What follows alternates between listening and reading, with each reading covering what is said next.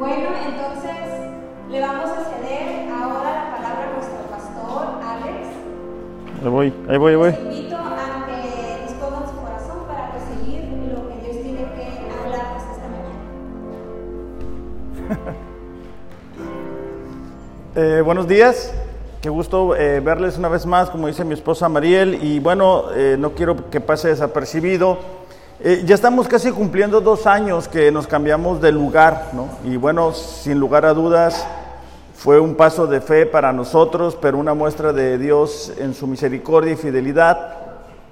Pero también fue cuestión de algunas personas que Dios movió su corazón. Y el día de hoy nos visita Francisco. Eh, nada más levanta la mano, Francisco, para que te puedan ubicar los que no te conocemos. Este, él, todo lo que ven de aquel lado, este, mi oficina, la de los niños y lo otro, él solo se lo, bueno, con la ayuda de algunos, ¿no? Pero él se la, se la aventó. Francisco, nos da mucho gusto el verte aquí. Este, y bueno, que te dejaste usar, ¿no? Para que Dios, este, nos permitiera tener el lugar así. Bueno, desafortunadamente se vino el COVID y todo lo demás, pero bueno, este, no quería que pasara desapercibido. Al final hay que saludarlo y hacerlo sentirse en casa, ¿verdad? Bueno, vamos a orar para que Dios nos hable en esta mañana. Si les parece bien, vamos a preparar nuestro corazón. Padre, te damos gracias en esta mañana por lo bueno que tú eres. Señor, eh, ayúdanos el día de hoy a que tu palabra no regrese vacía. Ayúdanos, Señor, a que tu Espíritu Santo nos pueda iluminar y nos pueda revelar cuáles son aquellas áreas que tú quieres trabajar en nuestras vidas y que nosotros necesitamos que tú obres de una manera soberana. Te pedimos, Señor, que tú nos acompañes mientras estudiamos. Te pedimos por las personas que están conectadas a través de las redes, que van a escuchar este mensaje, tú hables a sus corazones de igual manera. En el nombre de Jesús. Amén. Bueno, eh, hace ya eh, algunas semanas atrás comenzamos con nuestra nueva serie, El Camino de la Fe. Y habíamos dicho que nosotros como cristianos tenemos un camino por delante. Tenemos la oportunidad de vivir en lo sobrenatural, es decir, vivir experimentando de la presencia de Dios, de la compañía de Dios, de la provisión de Dios, de las promesas de Dios. E- e- Este caminar de la fe no está disponible para aquellas personas que no conocen a Dios. Entonces está únicamente disponible para aquellas personas que le hemos recibido como Señor y Salvador en nuestras vidas. Y a través del capítulo 11 del libro de Hebreos hemos descubierto que la fe es la certeza de lo que se espera, la convicción de lo que no se ve. Eso es lo que dice Hebreos capítulo 11 versículo 1. La semana pasada mirábamos que sin fe es imposible agradar a Dios porque todo aquel que se acerca a Dios debe creer que Él existe y que es galardonador de los que le buscan, ¿no? Y el día de hoy quiero que veamos un tema que es muy importante y que se le he titulado al mensaje del día de hoy, obediencia radical. Estamos viviendo en tiempos difíciles, difíciles perdón, y complicados y necesitamos tener en nuestro diario vivir una obediencia radical, es decir, una obediencia completa, una obediencia tajante, determinante. No es el tiempo eh, de estar indecisos, no es el tiempo de estar tibios en nuestra relación con Dios. Por el contrario, es el tiempo de afirmarnos, es el tiempo de decir, Dios dice esto en su palabra y eso es lo que yo voy a hacer. No es el tiempo de estar indecisos, vuelvo a decir lo mismo. En el hebreo, en, el, perdón, el versículo 7 del capítulo 11 de Hebreos, eh, nos da la historia y nos muestra el ejemplo de una persona que tuvo la capacidad de tener una vida de obediencia radical, independientemente de las dificultades, de los obstáculos, de las circunstancias. eh, esta persona determinó obedecer a Dios bajo cualquier costo. Tristemente hay personas eh, cristianas que no logran experimentar de lo mejor que Dios tiene para sus vidas. ¿Por qué? Porque viven aferrado a hábitos, a costumbres, a ideas equivocadas. Este año tenemos como lema vivir una vida sabia. Y parte de vivir una vida sabia es exponernos a la palabra de Dios y decir, ¿sabes qué? Yo necesito cambiar esto. No puedo eh, seguir con esta falta de compromiso hacia Dios, hacia la iglesia, hacia mi familia. Entonces, eh, vamos a leer el versículo 7 de Hebreos capítulo 11 y dice así, fue por la fe que Noé construyó un arca para salvar a su familia del diluvio en obediencia a Dios. Subrayen esas eh, palabras, es en obediencia a Dios. Otras versiones dicen con temor reverente, ¿verdad? Dice, quien le advirtió de cosas que nunca antes habían sucedido. También subrayen esa expresión porque es muy importante y ahorita la vamos a revisar. Por su fe, Noé condenó al resto del mundo y recibió la justicia que viene por la fe. Es importante resaltar que Noé eh, recibe instrucciones de parte de Dios para construir un arca por un diluvio que iba a venir. Ahora, para nosotros en estos tiempos este, vemos con frecuencia las lluvias, los ciclones, las tormentas y todo eso, y quizá no sea tan impactante. Pero en aquel tiempo no existía la lluvia, no como tal, no como nosotros la conocemos. Eh, la tierra era regada por un vapor que salía de, de la misma tierra y por algunos ríos que caminaban y de esa forma eh, llegaba el agua hasta las plantas, pero no habían visto llegar gotas, así como nosotros las miramos en este tiempo. Ahora, Noé, al recibir la instrucción de parte de Dios, lo lleva a, vivir, a tomar decisiones radicales, a tomar decisiones importantes que no únicamente iban a afectar su vida, su relación con Dios, sino la vida de las personas que les rodean. Me gusta mucho que dice aquí, ¿verdad?, que se lleva a su familia con Noé.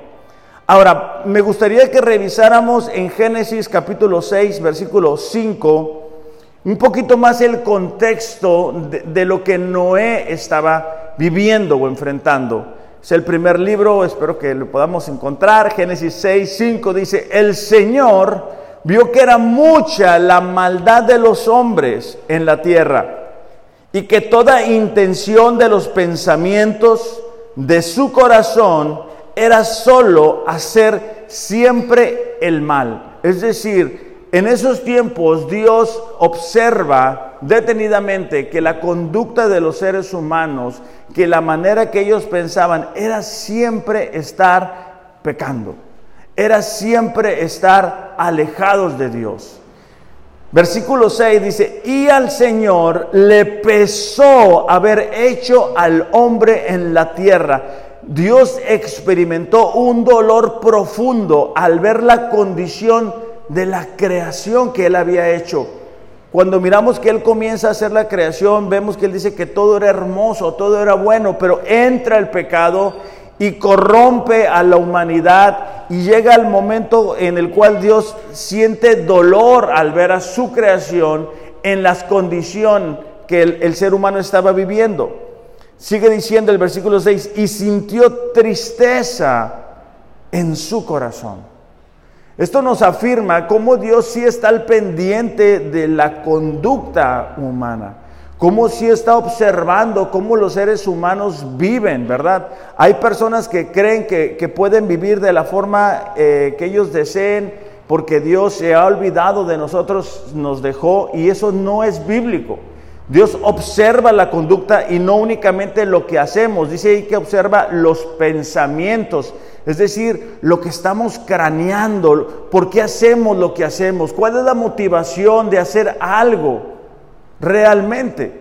Versículo 7 dice, entonces el Señor dijo, borraré de la superficie de la tierra al hombre que he creado, desde el hombre hasta el ganado, los reptiles, aves del cielo, porque me pesa haberlos hecho. Pero Noé halló gracia ante los ojos de Dios. O sea, a pesar de que la cultura, a pesar de que la sociedad en los tiempos de Noé estaba tan corrompida, Noé tomó la decisión de vivir una vida de obediencia radical. Noé es instruido por Dios a realizar un arca. Esta, esta obra, esta arca, eh, según leemos el relato, le tomó 120 años a Noé. Imagínate estar 120 años haciendo un barco en aquel tiempo, cuando no, no había llovido. O sea, ¿para qué preparar algo así si nunca habían experimentado una lluvia? Dice ahí, ¿verdad? Que fue advertido por Dios. Es decir, Dios, le dijo, ¿sabes qué? Voy a mandar esto. Y, me llama la atención y te decía que le subrayaras porque dice en, la versión que yo estoy leyendo, nunca antes había sucedido así. Cuando vivimos por fe, vamos a ver que la manera en que Dios actúa con una u otra persona no es necesariamente la forma en que Dios lo va a hacer con nosotros. Posiblemente nos desesperamos porque no vemos que Dios actúa en nuestras vidas como quisiéramos que lo hiciera, como lo ha hecho con otras personas. Pero Dios no está limitado como estamos nosotros. Dios tiene recursos ilimitados para proveer para nosotros, para protegernos, para bendecirnos, para guiarnos. Te quiero contar una historia porque creo que puede resaltar esto. Hace un año nosotros, Mariel y yo, como familia experimentamos un, pues cómo puedo decir, una gran prueba eh, hablando del área económica y eh, hemos estado en un proceso de readaptación. La manera en que nosotros estábamos en Mexicali y bueno, nos vinimos para acá, bueno, nos tuvimos que ajustar bastante económicamente, ya pasó un año, pero hemos visto cómo Dios ha actuado eh, de una y mil maneras. Cuando, ustedes saben, cuando compramos la casa, pues fue un milagro porque no nos pidieron enganche y, lo que ustedes ya saben. Este, pero hacía falta cocina en la casa. Eh, bueno, pues todos, la mayoría de ustedes han ido a la casa y saben que no hay cocina y hay mesas, ¿verdad? Y el sin volado, o sea, así que, sí, así se dice, ¿no? Sin volado, no, no, hay, no hay cocina. Entonces, pues, mm, ¿cómo decirlo? No era fácil para nosotros porque las cocinas no, son baratas. Y bueno, ahí estábamos viendo cómo le íbamos a hacer y cómo le íbamos a hacer. Y, yo pensaba, Dios, si movieras esto, si, si me prosperaras en esta área o si lo hicieras de esta forma y yo queriéndole ayudar a Dios. No sé si te ha pasado que tú le quieres ayudar a Dios y le quieres decir cómo hacerle para bendecirte, ¿no? O sea, quiero esto, pero ¿qué te parece si le haces así? Por, si acaso Dios no se te ha ocurrido. Déjame te ayudo, ¿cómo me puedes ayudar a mí? Bueno, pues eh, la ayuda de Dios vino en, la cuestión de la cocina de una persona que yo no hubiera esperado. Eh, porque no es una persona, quiero decirlo con cuidado, porque no es una persona que tenga mucha solvencia económica. Básicamente vino la ayuda de la mamá de Mariel, que ustedes, aquellos que pues la han venido, la han visto aquí, ¿verdad? Eh, y, y lo quiero resaltar porque yo no hubiera pensado que ella iba a regalarnos una cocina porque no, en mis ojos no tenía la capacidad económica. No era alguien en que yo hubiera dicho, ah, bueno, yo creo que ella sí nos puede ayudar. Ni siquiera, ni siquiera se me hubiera ocurrido. Y lo quiero dar como un ejemplo de cómo Dios supera nuestras expectativas. O sea, cuando nosotros vivimos una vida de obediencia radical, determinante, cuando somos fieles a Dios, cuando hacemos lo que nos corresponde hacer, él tiene personas a nuestro alrededor que puede utilizar para bendecirnos. Pero no debemos decir, ah, bueno, yo creo que le tienes que hacer así, así, así, así, Dios, porque no necesariamente va a resultar así. Lo que a nosotros nos corresponde hacer es decir, bueno, se vea bien o no se vea bien, yo voy a ser obediente a Dios. Los problemas que tenemos como cristianos no es porque no sepamos qué hacer, es porque no hacemos lo que sabemos que debemos hacer. O sea, no es un secreto escondido en la Biblia lo que nos separa de la bendición de Dios para nosotros. Es que a veces no queremos hacerlo. Es que nos podemos justificar, les podemos decir, no, no, no, lo, no, lo, quiero hacer, estoy acostumbrado, estoy cansado, ya lo he intentado, que cambie ella, que cambie él, está muy difícil la vida. Y de alguna manera vivimos aferrados al pasado. Yo me recuerdo este, que cuando era joven, este, mi mamá tuvo la oportunidad de enviarme a, a escuela de natación. Y bueno, todo iba muy bien porque, pues, pues antes, como, ¿cómo se llama esas cosas que le ponen aquí a los niños? Flotadores, ¿no? Pero yo ya estaba grande, yo ya tenía como la edad de Dana, unos 16 años, y andaba con el flotador ahí, ¿no? Eh, pero yo me sentía seguro, ¿no? Y, todo lo que fuera, o sea, pues, en, la, en, la, en, la, alberca, todo lo que fuera pegado a la orilla eh, era mi área, ¿no? O sea, donde yo pudiera poner mis pies. Un día eh, uno de los instructores tuvo el descaro de, empujarme hacia la alberca y que yo cayera en, un área pues donde ya no podía poner mis pies. Entonces yo pues sentí obviamente que me estaba ahogando. Pero bueno, como pues miré que nadie me iba a ayudar, comencé a, a nadar. Y me di cuenta de que sí lo podía hacer. Y lo utilizo de ejemplo porque muchas veces nosotros no nos damos cuenta de que tenemos todo lo que necesitamos para transitar por el camino de la fe. Quizá quisiéramos que Dios nos respondiera una oración más y entonces sí dar ese paso de fe. Pero Dios ya nos ha mostrado que Él es bueno. Dios ya nos ha bendecido en el pasado. Dios nos ha mostrado su fidelidad. Entonces, en el caso de Noé, Noé tuvo la decisión de decir, bueno, aquí las cosas están muy mal, la sociedad está corrompida, la sociedad está viviendo en contra de Dios, pero yo voy a vivir de una manera diferente, yo voy a vivir con una vida de obediencia radical. Y algo que me sorprendió cuando hacía el estudio, es que Dios le da unas instrucciones muy específicas acerca de las dimensiones del arca. O sea, más de 100 metros de largo, más de 20 metros de ancho, más de 10 metros hacia arriba. Y yo decía, ¿por qué tan específico? Bueno, porque obviamente Dios tenía dispuesto que entraran eh, muchos animales a la arca. Pero la respuesta de Noé en, Génesis 6:22 acerca de las dimensiones del arca, dice, y así, y así lo hizo Noé, conforme a todo, no algunas cosas, no lo que él creía, no, no las cosas que él pensaba que estaban bien, Dice, conforme a todo lo que Dios le había mandado, así lo hizo. O sea, Noé no dijo, bueno, pero ¿para qué tan grande Dios? Oye, pero ¿cómo le voy a hacer para acarrear la madera? O sea, ¿cómo le voy a hacer para tanto madera? ¿Por, qué así? ¿Por qué yo? ¿Por, qué no me pones una cuadrilla, verdad? Y yo nada más dirijo. No. Noé dice, hizo todo conforme a lo que Dios le había instruido. La obediencia que podemos hacer el día de hoy para nosotros y para la gente a nuestro alrededor pudiera no tener sentido. Pudiéramos decir, pero ¿por qué tengo que hacer esto? ¿Por qué tengo que ser yo el que esté en casa haciendo los cambios? ¿Por qué soy yo el que siempre tengo que echarle ganas? ¿Por qué soy yo? ¿Por qué los compañeros del trabajo que no son ni cristianos les va bien, parece disfrutar la vida? ¿Por qué hay personas que están alejadas de Dios y disfrutan aparentemente de la vida?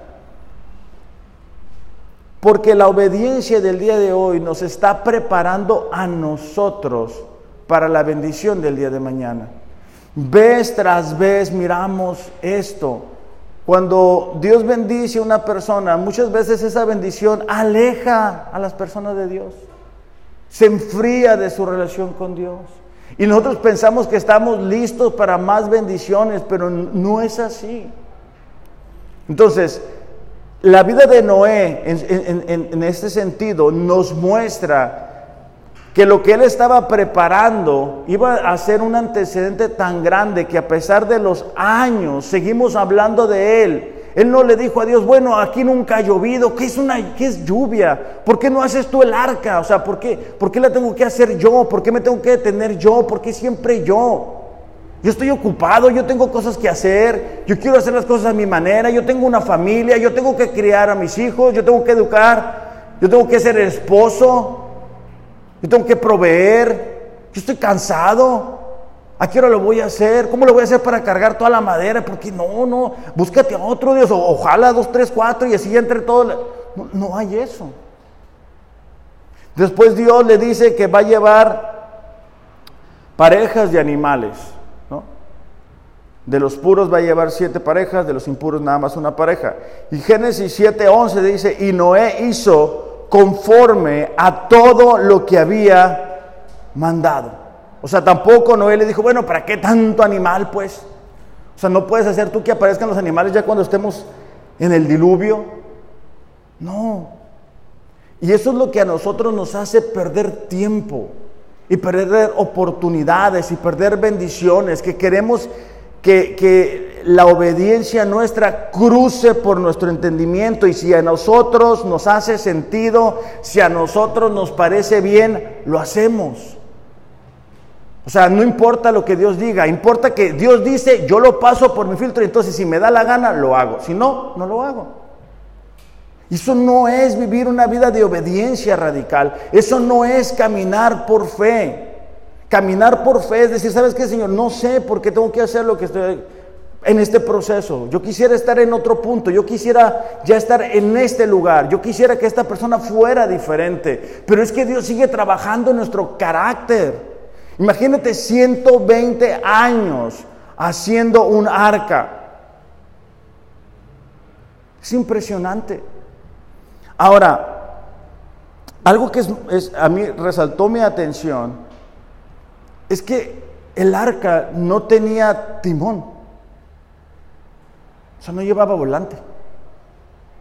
Y eso nos muestra que cuando nosotros vivimos una vida de obediencia radical hacia Dios, Él se encarga de guiar nuestras vidas. Dios sabía por dónde llevar el arca que Noé había construido. Dios sabe cómo guiar nuestras vidas como es mejor. Él sabe por dónde llevarnos.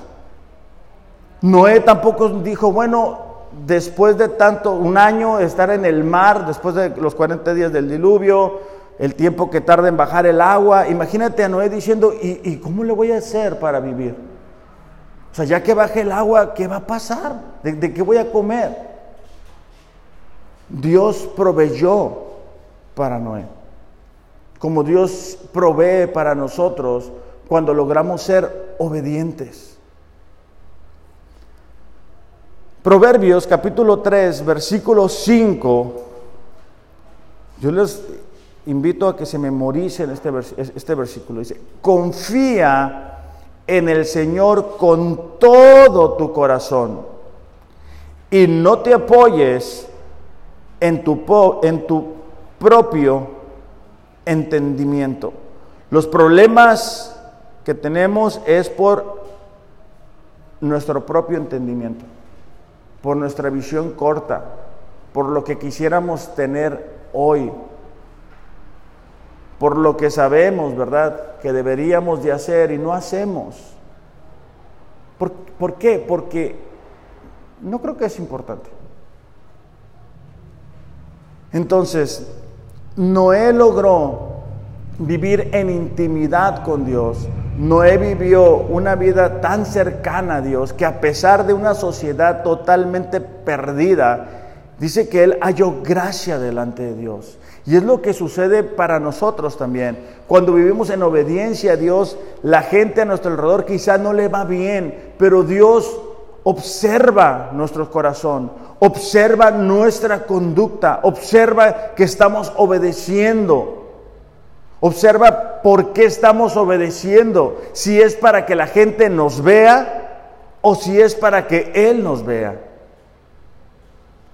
El problema para nosotros como cristianos es que ah, damos un paso, ¿cómo es? Un paso para adelante y dos para atrás, y uno para adelante y dos para atrás. Y por eso el camino de la fe se nos hace cada vez más largo.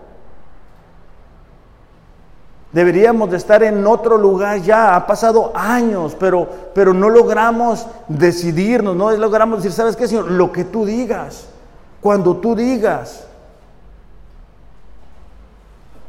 En Primera de Reyes 18:21, el profeta Elías le habla al pueblo de Israel.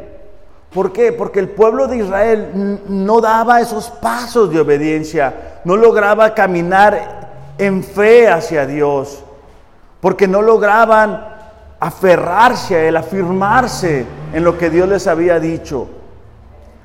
Entonces dice que él dice, Elías se paró frente a ellos y dijo, ¿hasta cuándo seguirán indecisos, titubeando entre dos opiniones? Si el Señor es Dios, síganlo. Pero si Baal es el verdadero Dios, entonces síganlo a él. Elías estaba cansado de ver cómo la nación de Israel se perdía en la idolatría. Cómo miraba él, ¿verdad? Que daban un paso de obediencia, pero después se alejaban de Dios. Dios los bendecía un poco y ellos se alejaban de Dios y volvían a la idolatría. Entonces Elías dice, ¿sabes qué? Tienen que tomar una decisión. Yo creo que en estos días nosotros también tenemos que tomar una decisión y, decidir si realmente vamos a obedecer a Dios de una forma radical, de una manera determinante, no lo que resulte más cómodo para nosotros. En Santiago capítulo 2, versículo 18. La semana pasada leíamos todo el contexto, pero solamente quiero leer el versículo 18 porque encontré una versión que creo que aclara bastante la idea. Santiago capítulo 2, versículo 18 dice, a los que dicen que son fieles a Dios, pero no hacen lo que es correcto, yo les podría decir, tú dices que eres fiel a Dios, y yo hago lo que es correcto. Demuéstrame que es posible ser fiel a Dios sin tener que hacer lo correcto y yo te demostraré que soy fiel a Dios por medio del bien que hago. Entonces Santiago dice, ¿sabes qué? Si tú realmente dices que eres fiel a Dios, si tú realmente dices que confías en Dios, tienes que demostrarlo con tus acciones. Para Noé, no tener a nadie en quien apoyarse excepto en Dios fue la verdadera prueba de la fe.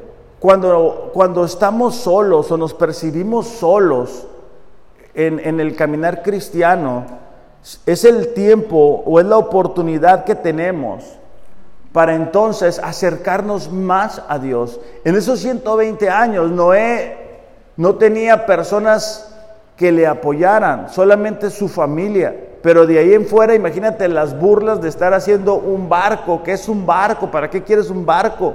¿Qué va a pasar con el barco? ¿De dónde va a salir el agua? Una y otra vez.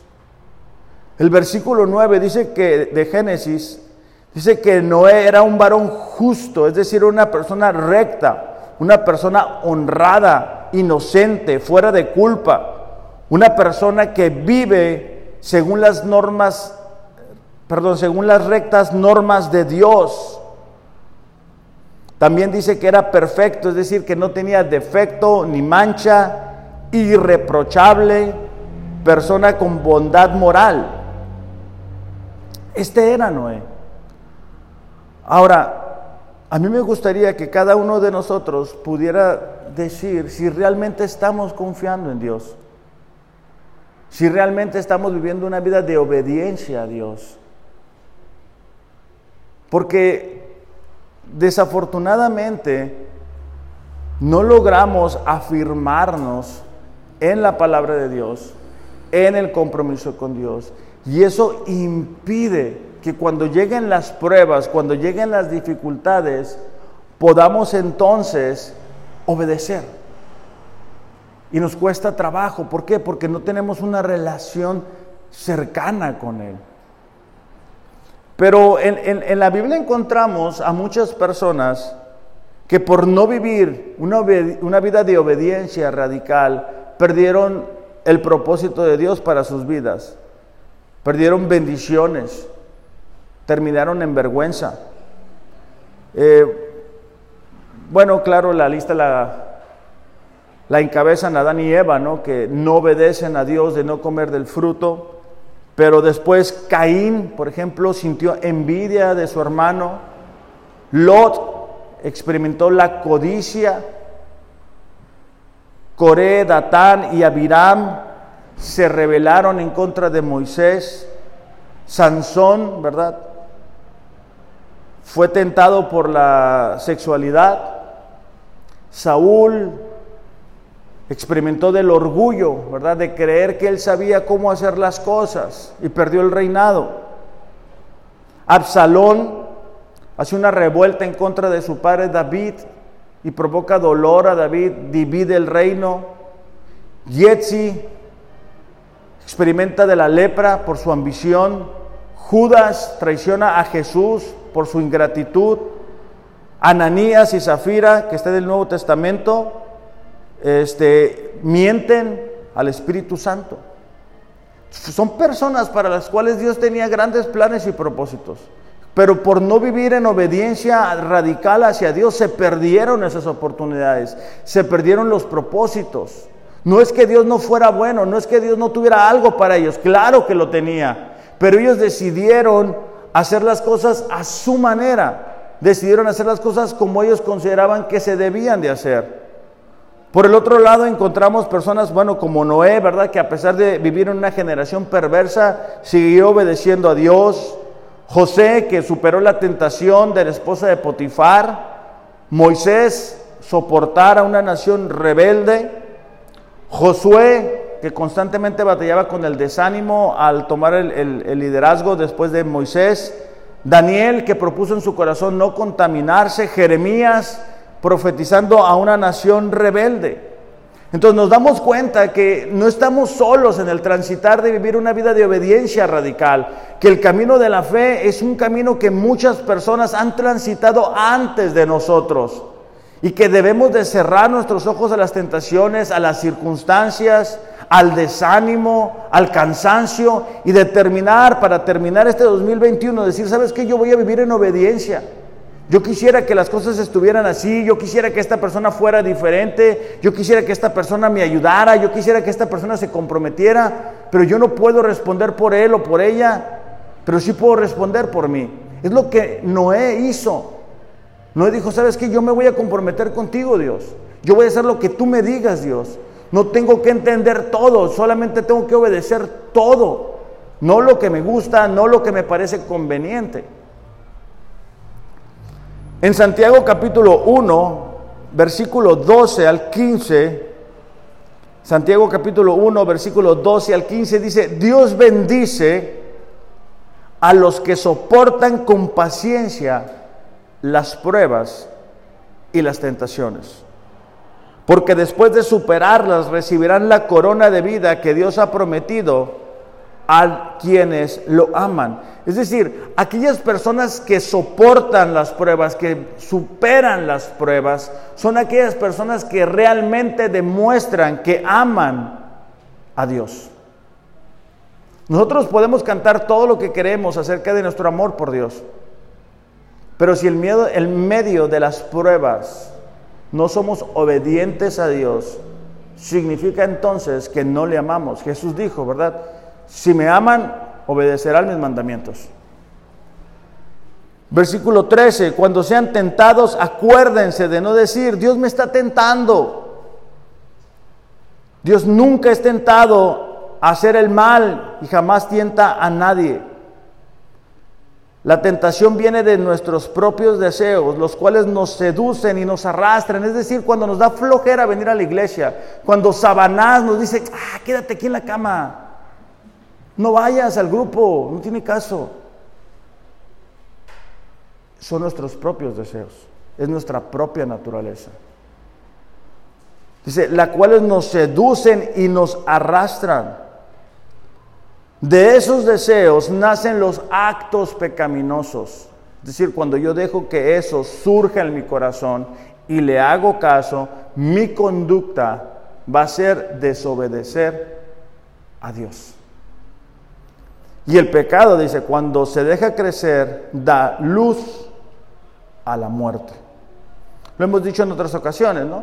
El COVID sacó lo mejor de nosotros, pero también lo peor, porque nos dimos cuenta de realmente dónde estaba puesta nuestra confianza. Estaba platicando con unas personas el día de ayer y yo le decía que ah, me tocó platicar con alguien que venía antes con nosotros y me dijo, no, es que yo no voy a la iglesia porque me da miedo, o sea, el virus, o sea, me estoy informando y no, hombre, el virus nomás de verlo te enfermas, ¿no? Entonces le decía, oye, pero no vas a trabajar. No, sí, sí voy a trabajar porque si no voy a trabajar me corren. Y entonces, ¿no te da miedo ir a trabajar? O sea, te da miedo ir a la iglesia y contaminarte, pero no te da miedo ir al trabajo. Entonces te das cuenta que este tipo de pruebas sacan lo mejor o lo peor de nosotros. Y Dios quiere que tú y yo el día de hoy podamos tomar la decisión de, ¿sabes qué? Yo voy a obedecer a Dios. Porque miramos la historia de Noé, miramos la historia de Moisés y nos impresionan. Yo no sé si, si a los hombres les pasó, les pasó, pero a mí me llegó a suceder que cuando miraba las películas de Rocky, me emocionaba. ¿Ustedes no, no, les pasaba eso, hombres? ¿No las han visto? ¿No las has visto, Norbert? Ok. Y entonces tú, bueno, espero que las mujeres no se hayan emocionado, porque, eh, bueno, yo siento que los entrenamientos y todo eso era más bien como para los hombres, y tú mirabas que, este, ¿cómo se llama el actor? Silvestre Stallone está entrenando y se está preparando y todo lo demás, entonces yo empezaba, conforme iba la película, yo estaba bien delgadito, e, este, bien, bien flaquito, entonces yo empezaba a sentir como la adrenalina se me movía y decía, no, yo también puedo. Y luego, ¿se acuerda? No sé si, si ustedes se acuerdan, pero yo sí me acuerdo. E, en una de las películas, el Rocky se pone a corretear gallinas para su entrenamiento. Y yo decía, ah, pues voy a ir con la vecina a ver si me presta las gallinas para poder entrenar. Y no, que las claras de huevo y, y el entrenamiento. O sea, yo nada más me acuerdo y me empiezo a emocionar. Ok, como cristianos muchas veces nos sucede lo mismo. Miramos el respaldo de Dios sobre la vida de Noé, miramos el respaldo de Dios sobre la vida de David, de Pablo, y decimos, wow, yo quiero esas bendiciones. Yo quiero sentir a Dios, yo quiero caminar con Dios como lo hizo Enoch por 300 años, yo quiero escuchar la voz de Dios. Pero te decimos, lee la Biblia. Uf. Tienes que orar. Uf. Tienes que ir al grupo. Uf. Entonces se te baja esa adrenalina como a mí se me bajaba cuando el día siguiente yo quería empezar a entrenar como Rocky y no podía, ahí en flaquillo. Entonces, y, eso nos puede suceder en el, área espiritual también, que miramos cómo, Dios bendice a algunas personas, cómo van caminando con Dios, cómo Dios les respalda, cómo Dios les provee. Dices tú, ah, es lo que yo quiero. Ah, bueno, pues entonces levántate como Él se levanta a las 5 de la mañana a leer el devocional. Haz lo que Él está haciendo, lo que ella está haciendo. Y es el precio que no necesariamente todos queremos pagar. En Santiago, unas páginas después, capítulo 4, versículo 7, dice así, ¿cómo le podemos hacer para vivir una vida de obediencia radical? Así que sométanse a Dios y resistan al diablo. Y Él huirá de ustedes. Acérquense a Dios y Él se acercará a ustedes. ¿Qué es someterse a Dios? Es entregarse, es humillarse, es rendirse, es obedecer y es doblegarse. En Hechos capítulo 21, versículo 10, nos cuenta que Pablo va hacia Jerusalén. Pero en el camino hay quien le advierte de lo que le pudiera llegar a suceder si él llega a Jerusalén. Hechos 21:10 dice, varios días después llegó de Judea un hombre llamado Ágabo, quien también tenía el don de profecía. Se acercó, tomó el cinturón de Pablo, lo ató los pies y las manos y luego dijo, el Espíritu Santo declara, de esta manera o de esta forma, será atado el dueño de este cinturón por los líderes judíos en Jerusalén y será entregado a los gentiles. Cuando lo oímos, tanto nosotros como los creyentes del lugar le suplicamos a Pablo que no fuera a Jerusalén. O sea, este profeta le diciendo a Pablo, Pablo, te va a ir como en feria si tú vas a Jerusalén. Te van a golpear, te van a lastimar, te van a humillar. Entonces los cristianos le dicen, Pablo, no vayas. Está, está feo ahí. Versículo 13. Pero Pablo dijo, ¿por qué todo este llanto? Me parte en el corazón. Yo estoy dispuesto no solo a ser encarcelado en Jerusalén, sino incluso a morir por el Señor Jesús. O sea, Pablo estaba diciendo, yo estoy dispuesto a vivir una vida de obediencia radical, así me cueste la vida, lo que me cueste. Al ver, dice, que era imposible convencerlo, nos dimos por vencidos y dijimos que se haga la voluntad del Señor. Ahora, esto no fue algo que Pablo determinó en el momento. Es algo que Pablo había determinado algunos versículos antes.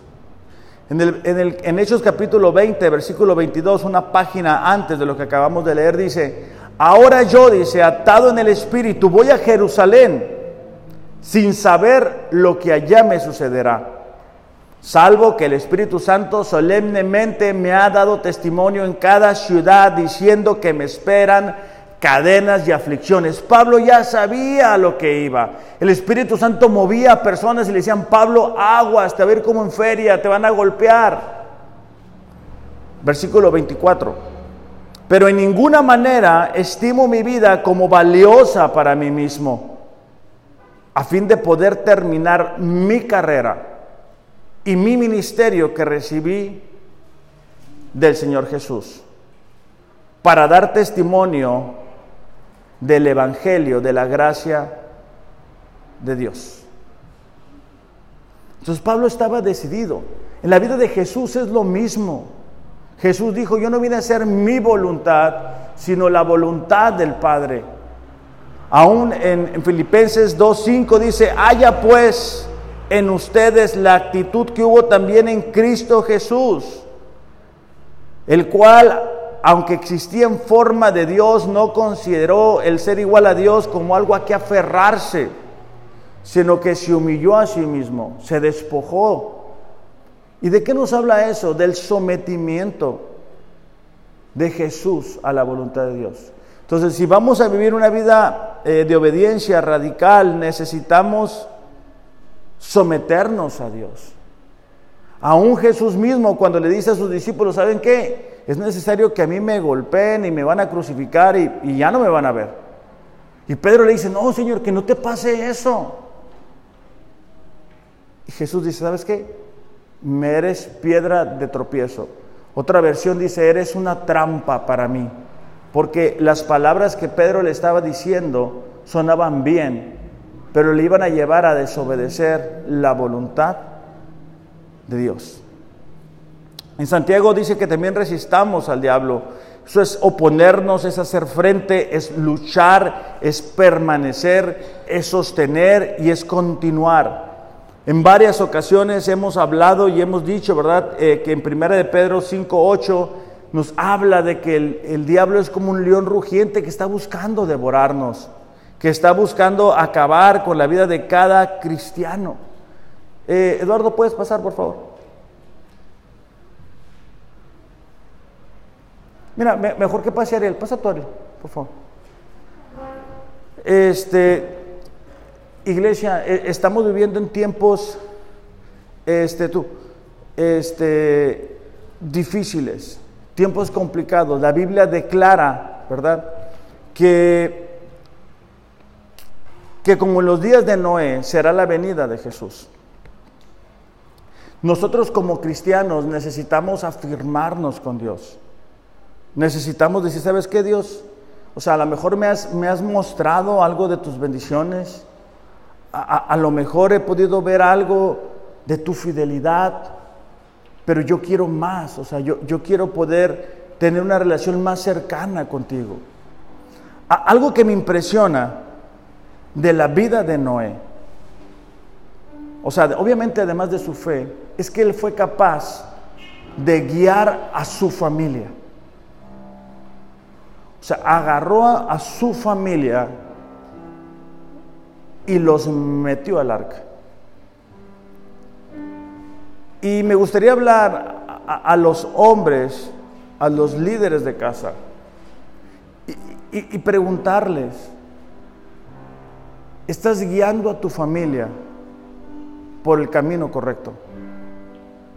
O sea, estás siendo un ejemplo para tu esposo, perdón, para tu esposa, para tus hijos, semejante a lo que Noé hizo. ¿Está tu familia segura con tu ejemplo? ¿Estás guiando sus pasos? Es decir, si ellos siguen tus pisadas, estarán llegando a las bendiciones de Dios. El año pasado me tocó despedir a un muy buen amigo. Y eso me ayudó a reflexionar que no somos eternos. Que tenemos que aprovechar las oportunidades que Dios nos presenta que tenemos que aprovechar la oportunidad de dejar un legado para nuestros seres amados, para nuestros amigos. Que posiblemente la oportunidad que tuvimos el día de hoy de ser un ejemplo para nuestra esposa, para nuestros hijos, no la tengamos el día de mañana. Que, si, que quizá la oportunidad que tuvimos el día de hoy de, de sentar a nuestros hijos y decirles, ¿sabes qué? La vida cristiana se trata de esto que posiblemente la oportunidad que tuvimos de orar con nuestra esposa, con nuestros hijos acerca de alguna circunstancia, el día de mañana no esté. Así que me gustaría que como familia nos podamos reunir. Nos reunimos como familia, nos vamos a poner de pie y nos vamos a poner como familia. Los que no tenemos a alguien, no pasa nada, se pueden juntar entre ustedes. Los que están solitos. Y la verdad es de que guiar a una familia no es tarea sencilla, porque, porque hay circunstancias, hay pruebas, hay dificultades, y nosotros como humanos podemos llegar a fallar. Entonces, me gustaría que las familias oren por el guía de la casa por el esposo de la casa, para que Dios les dé la sabiduría, que Dios le dé la fe que necesita para saber ser un ejemplo para su esposa y para sus hijos. Vamos a tomar un tiempo para orar por los padres de casa, por los guías de casa. Padre, te damos gracias en esta mañana por los guías que tú has puesto en cada familia, Señor. Yo te pido, Padre, que tú les bendigas grandemente. Señor, yo te pido que el día de hoy ellos puedan salir desafiados por ti, por la gran responsabilidad que tienen, Señor, de ser un ejemplo para su esposa y para sus hijos, Señor, pero también para las personas que les rodean.